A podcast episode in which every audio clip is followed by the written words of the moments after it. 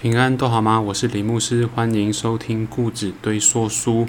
今天我们要来谈一个蛮严肃的议题，就是十诫。一通常我们一想到十诫，想到律法，想到规矩，总是觉得哎呦，怎么一堆的事情，叫人家这个也不要做啊，那个也不要做，一堆的不要不要，不可不可。但律法。它给我们的究竟是什么样的意涵，以及这十诫后来衍生出了不少的条例，我们又该如何去理解呢？通常我们可以看到不少教会在礼拜的程序当中，把十诫放进信仰告白里面。简单说，就是当我们遇到信仰告白这程序的时候，我们会起立把十诫诵读一遍。但我们请特别留意，我们通常在读十诫的时候，直接就把第一诫提出来。第一诫说：“除了我以外，你不可以有别的神。”好，就这样。可是，当我们一看到这时候，我们要特别留意，在上帝讲律法之前，他先讲恩典。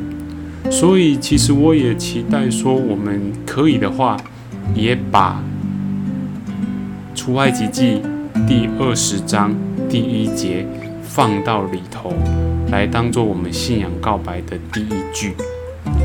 不过，这有一个题外的问题：到底十诫适不适合放进信仰告白？这又是另一个讨论的话题了。但我们一起来看《出埃及记》第二十章第一节，当他要颁布十诫律法的时候，他特别强调恩典。第一节说：“神吩咐这一切的话，说我是耶和华。”你的神曾将你从埃及地为奴之家领出来。上帝一开始先讲了他拯救以色列百姓，之后才讲述这十诫，讲述规矩。在这边，我们看到一个很重要的事情：当我们跟人相处，甚至是我们在管教儿女的时候，我们可能前面。也要恩威并重，先把恩典讲出来，先把目的讲出来，之后再把我们的要求给说出来，或许可以在沟通上更加的软性一些，不会过度的激烈。接下来我们来聊聊规矩这一件事情，总觉得哦哟好多不可哦，但其实一开始神给我们的诫命只有一条而已，这一条人就无法守住了。结果后面衍生出很多的状况，到最后无法收拾，必须上帝派他的独生爱子耶稣基督亲自来处理。这第一条诫命是什么呢？有人说，在伊甸园里面，上帝跟亚当说的那一个说，一切园中的果树你都可吃，唯独这一棵。知识善恶树你不能吃，吃了之后你必定死。简单说，伊甸园之约里面的一个诫命就是你不可吃。可是就光这一条，人类就无法守了，何况衍生出更多的利率。保罗在他的书信里面也有提到关于律法的一些辩证，律法跟恩典的一些辩证。那这是另一个议题，有机会我们可以来聊一聊。接着我们来看这十诫里头的基础，是讲述上帝如何的期待百姓们过美好的生活。若我们往这地方来去想，就会发现说这些规矩其实是要我们活在一个理想的状态跟范围里面。只是法律的表达也有肯定的。但更多时候是用不可、不得这种方式来去呈现，也就是禁令，禁止人家去做什么，以达到安全或保护的目的。当然，它也有积极的层面，我们可以一个一个来看。所以，法律有它的消极面，也有它的积极面，我们都必须要重视。第一届提到了神的独一特性，除了我以外，你不可有别的神。第二届提到了不可为自己雕刻偶像，后面就列举了天上、地下、地底、水中的任何形象都不可去雕塑。其实我们在拜偶像，甚至雕塑偶像，都有一个特性，就是我们期待拥有那一项物品的。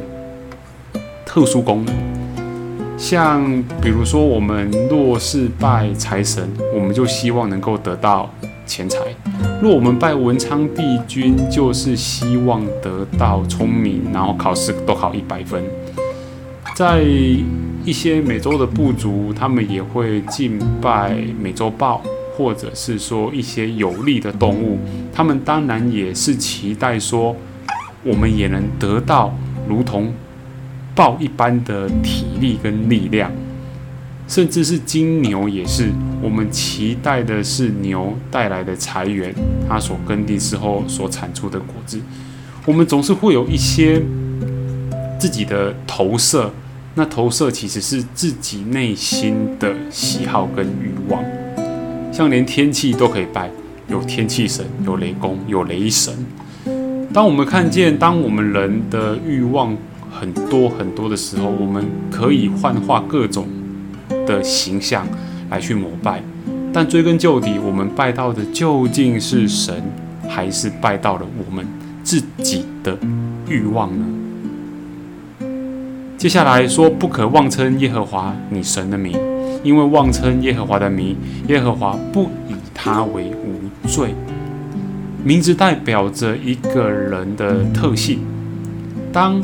我们在称耶和华的名，也表示说我们在颂赞，在求告他的那一项属性。耶和华有不少的名字记载在圣经里面，比如说耶和华以勒、耶和华尼西、耶和华沙法、耶和华等等等，就有很多不少这些名字，它它都有一些它的意涵在里头。我们有机会可以一个一个来看。再来第四点提到说，当纪念安息日，守为圣日。这里不讨论安息日到底是哪一天哦。犹太人礼拜礼拜五晚上到礼拜六啊，基督礼拜天，这个另一个故事。但重点就是要守安息日，因为这一天为了要纪念耶和华的拯救。在出埃及记的十诫里面是这么写：纪念安息日是要纪念上帝把以色列人从埃及地为奴之家拯救出来。好，刚都提到说这是出埃及的版本，那还有别的版本吗？有，在立位记第五章里面也提到了十诫，但是它的守安息日这一条的理由不太一样。我们有兴趣的兄姐。可以自己去立位记第五章那边找答案。接着我们来看积极面的，当孝敬父母，使你的日子在耶和华你神所赐的地上得以长久。犹太教、基督信仰也是在讲孝顺的，这句话也曾经被以弗所书来引用，所以千万不要再说我们。犹太教或信基督教的人是信基督教、希伯兰考哦，这没有根据的，只是不拿香。但是我们会用另外一种方式来去尊敬我们的长辈，而且我们更重视活着的时候的关系。就像台语所说的“在生一两刀，卡喝西了后好低头”，在生的时候敬奉我们长辈一粒豆子、一粒花生。总比死后拜猪头搞得很盛大还要实际吧。接着我们来看：不可杀人，不可奸淫，不可偷盗，不可作假见证陷害人。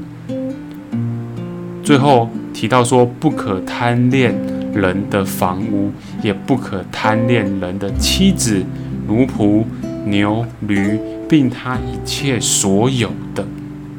我们相信神给人的恩典绝对是足够的，绝对是够用的。那比较的心态也会使我们永远比不完呐。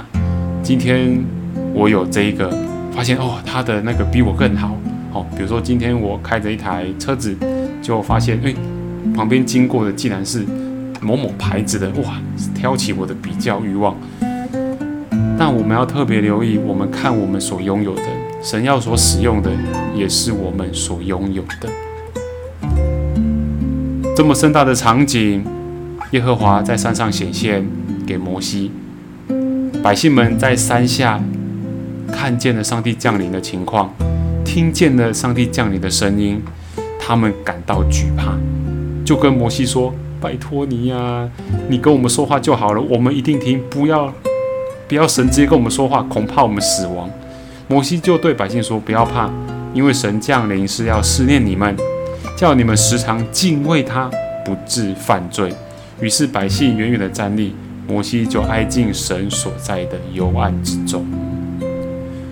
在这里还有一个祭坛的条例，耶和华对摩西说：“你们要像以色列人这样说。”说你们不可制造什么样的神像与我相匹配，也不可用金银来雕塑石像。他特别提到了建坛的形式，坛的形式，他说你要为我建土坛，哎，是土做的坛，不是那个土坛，在上面以牛羊献为凡祭和平安祭，凡记下我名的地方。我必到那里赐福于你。上帝要透过祭坛来赐福百姓。